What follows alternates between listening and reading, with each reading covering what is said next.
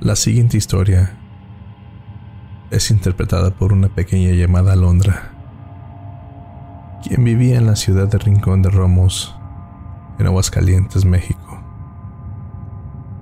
Hacía mucho tiempo que Alondra, una pequeña inocente y sin malicia alguna, era observada con sorpresa y creciente preocupación por sus padres,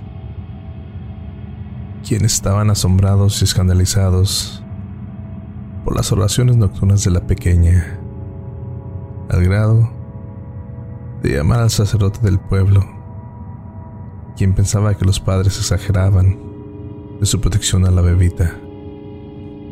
La invitaron a cenar y a observar detenidamente el comportamiento de la pequeña, la cual no era así un verdadero ángel a los ojos de Dios. Ya terminada la cena, la pequeña se despidió y se dirigió a su habitación.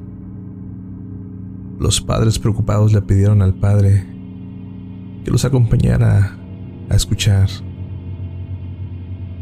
Ellos se dirigieron a la habitación de Alondra y enseguida empezaron a escuchar la oración que comenzó normal, más o menos así.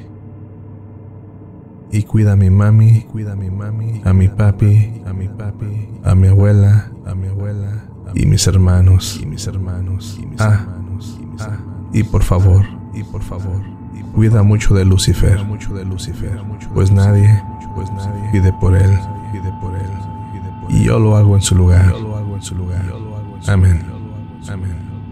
El padre estaba horrorizado y desconcertado ante semejantes palabras. Pero a pesar de todo, la conducta de la nena era intachable. Así que el padre ordenó que se le vigilara de cerca a la pequeña. Los padres de Alondra, ellos eran muy pobres y las condiciones en las que vivían eran bastante deplorables. Su casita estaba hecha de cartón y con frecuencia se enfermaban y pasaban hambres. Sin embargo, esto no era motivo para que Alondra dejara de rezar por él.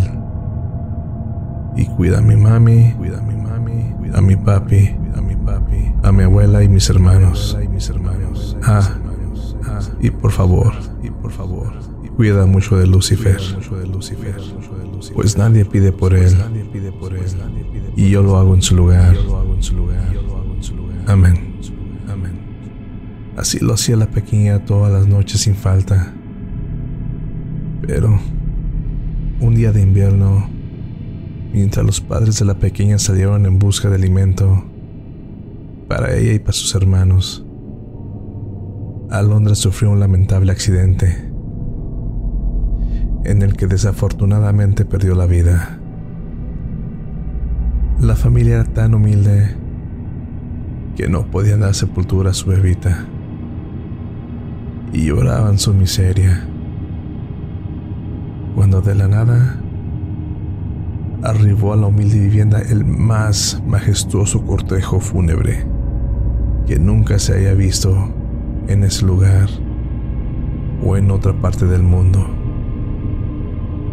Rosas, coronas, una carroza elegantísima jalaba por seis caballos de pura sangre negros.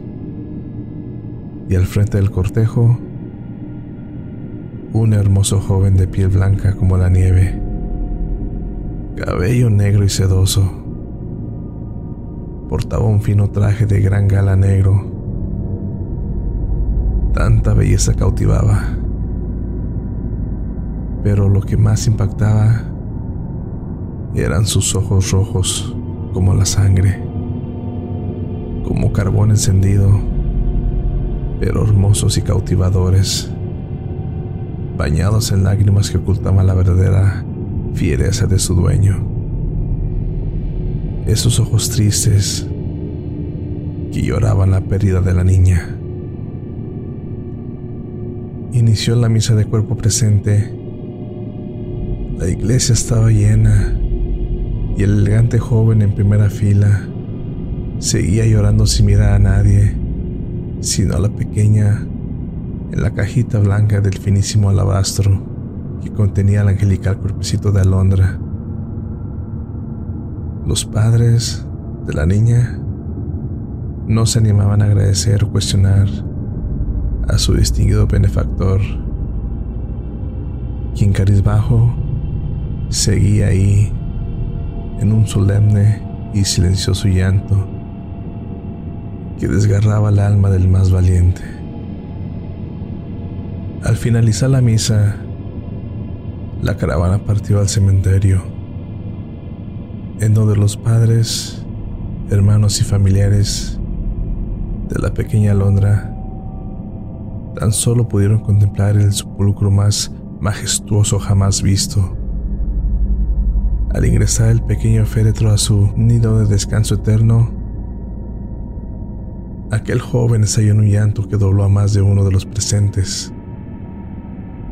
Los padres no sabían qué hacer, como aquella persona desconocida podía haber amado y sentido tanto la muerte de la niña.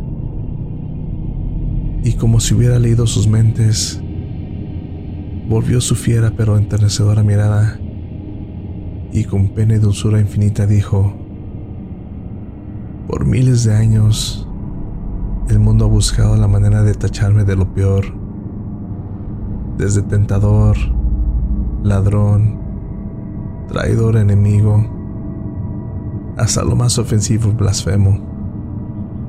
Pero ella, ella con su dulzura, su inocencia, su amor infinito, todas las noches sin falta, y a pesar de que era castigada por hacerlo, nunca dejó de orar por mí o pedir por mí ni una sola noche.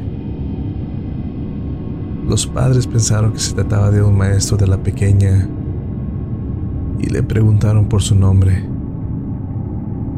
El joven se alejó y dando media vuelta les dijo, debes de recordar el final de las oraciones de tu propia hija y bendice a Lucifer, porque nadie pide por él. Así es, así es, que yo pido por todos. Dicho esto, el joven desapareció entre un olor a azufre.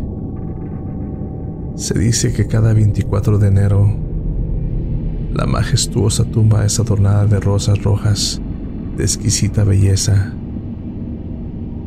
y que se puede apreciar al joven llorar al pie de la cripta, mientras la pequeña Alondra lo abraza y consuela. Pero esa historia se las contaré en otra ocasión.